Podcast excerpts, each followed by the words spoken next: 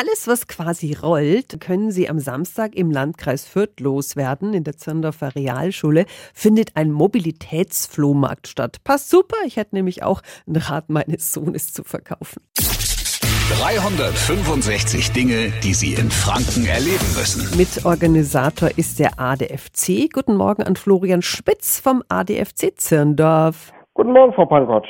Fahrräder, Anhänger, Kinderwagen, Rollatoren, Skateboards, Rollschuhe, also alles, was Räder hat, können wir dort anbieten. Herr Schmitz, wenn ich jetzt das Rad von meinem Sohn bei euch anbieten will, wie läuft das ab? Wir weisen Ihnen Platz zu. Da können Sie sich dann hinstellen im Rad. Von unserer Seite bieten wir an Kaufverträge, wo man clevererweise sollte man das ja immer machen, wenn man was Gebrauchtes kauft, die Ausweisnummer vom Gegenüber mit einträgt und da kann man die Rahmennummer eintragen, die Namen, wer gekauft und verkauft hat und dann mit Ausweisnummer und unterschreiben. Und äh, worauf sollte ich eigentlich grundsätzlich achten, wenn ich ein gebrauchtes Rad kaufe? Wenn man selber nicht viel Erfahrung hat, sollte man halt mal eine Probefahrt machen auf jeden Fall, Bremsen probieren, ob alles schaltet, ob alles funktioniert.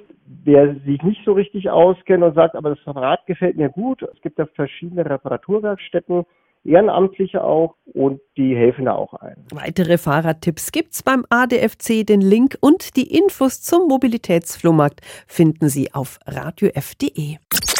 365 Dinge, die Sie in Franken erleben müssen. Täglich neu in Guten Morgen Franken um 10 nach 6 und um 10 nach 8. Radio F.